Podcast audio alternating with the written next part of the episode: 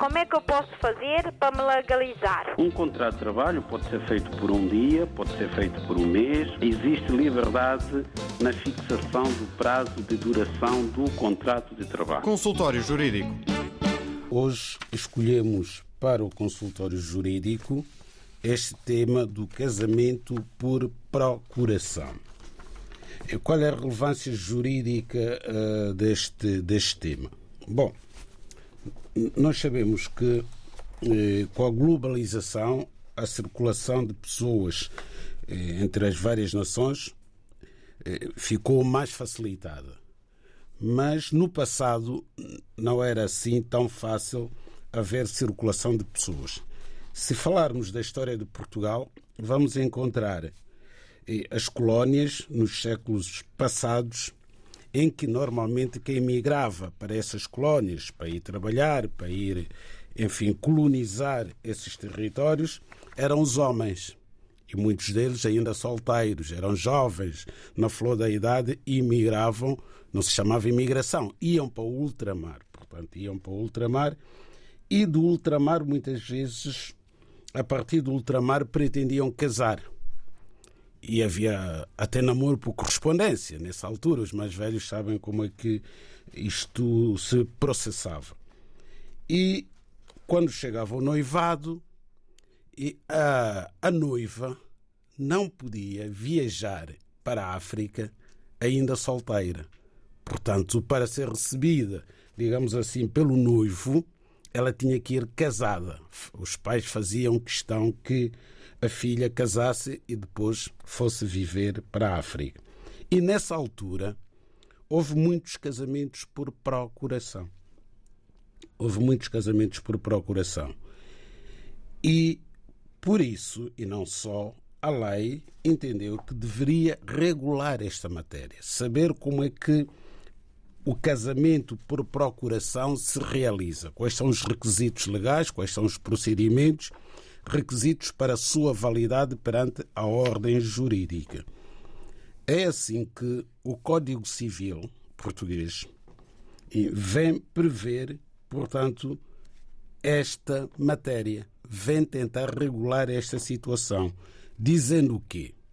Dizendo que é lícito a um dos nubentes fazer-se representar por procurador na celebração do casamento. O que é que isto quer dizer? Quer dizer que temos dois nubentes que pretendem casar um com o outro. No entanto, por circunstâncias várias, nomeadamente estas que eu referi, não se torna possível ambos os nubentes estarem presentes perante o oficial do registro civil que vai celebrar o casamento. Qual é a opção? A opção é um deles otorgar uma procuração a alguém para o representar no ato do casamento. Ora, essa procuração, para ser válida e realizar o fim a que se destina, é necessário que contenha certos elementos que as procurações normais, digamos assim, não são obrigadas a ter. Nomeadamente, a lei entende que esta procuração deve conter poderes especiais para o ato. Portanto, deve especificar de forma expressa para que é que se destina esta procuração. Deve também conter a designação expressa do outro nubente. Portanto, tem que ser identificado corretamente o noivo ou a noiva. Sou pena de poder aparecer aí um terceiro que nada tem que ver com o acordo entre os noivos. E deve também conter a indicação da modalidade do casamento, porque a lei portuguesa prevê duas modalidades de casamento: há o casamento civil e há o casamento religioso. Portanto, só quando estiverem reunidos estes requisitos é que essa procuração pode ser considerada válida para a celebração do casamento por procuração. Bom, eh, na minha vida profissional já tive várias situações desta natureza e há uma que eh, vou tentar, em síntese, resumir o que é que aconteceu. Chegou uma pessoa que queria também casar por procuração. Acontece que a noiva estava num dos nossos países de língua portuguesa e ele estava cá, em Portugal. Era um antigo combatente do ultramar que vivia em Portugal. Ele foi conhecer a noiva, mas esteve tão pouco tempo que não foi possível casar no país de origem.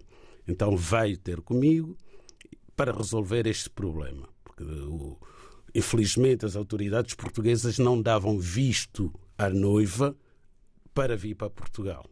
Portanto, que só podia vir se fosse casada com o cidadão português antigo combatente que estava cá. Foi muito fácil resolver isso. Pedi-lhe que me trouxesse o nome da noiva e do eventual procurador da noiva. Ele, de facto, no dia seguinte, e quando eu cheguei ao meu gabinete, ele estava à porta, mas estava com cara de poucos amigos. Porquê? porque quando chegou a casa eu tinha dito para trazer os dados de um amigo que ele tinha, que eu sabia que podia representar a noiva. Ele olhou para mim e perguntou-me assim: Ó oh, doutor Malala, você pensou bem no que me disse ontem? Então eu vou casar com um homem. Portanto, ele não percebeu que a pessoa do procurador não casa com ele. É um mero representante do otorgante da procuração deste, neste caso da mandante, da sua noiva. Portanto, mas ele pensava que tinha que o procurador tinha que ser uma procuradora. Não, o sexo é irrelevante porque aquela pessoa é um núncio, é um mandatário. Portanto, não está naquele momento a casar. A pessoa que casa com, por procuração, no ato do casamento, não está a casar com, seu, com o procurador ou a procuradora do, do nubente, do outro nubente. Está a casar com o seu noivo ou com a sua noiva, que naquele ato é representado por procurador, desde que a pessoa tenha capacidade para fazer a representação, isto é, seja maior, não interessa se é do sexo masculino ou do sexo feminino. O consultório jurídico da RDB África está cada vez mais perto de si. Envie as suas dúvidas ao Dr. Adriano Malalane através do e-mail consultóriojurídico.rtp.pt e ouça as respostas ao sábado ao meio-dia na RDP África. Consultório Jurídico. Estamos aqui para ajudar. Consultório jurídico da RDB África está cada vez mais perto de si. Envie as suas dúvidas ao Dr. Adriano Malalane através do e-mail consultóriojurídico.rtp.pt e ouça as respostas ao sábado ao meio-dia na IRDP África. Consultório Jurídico. Estamos aqui para ajudar.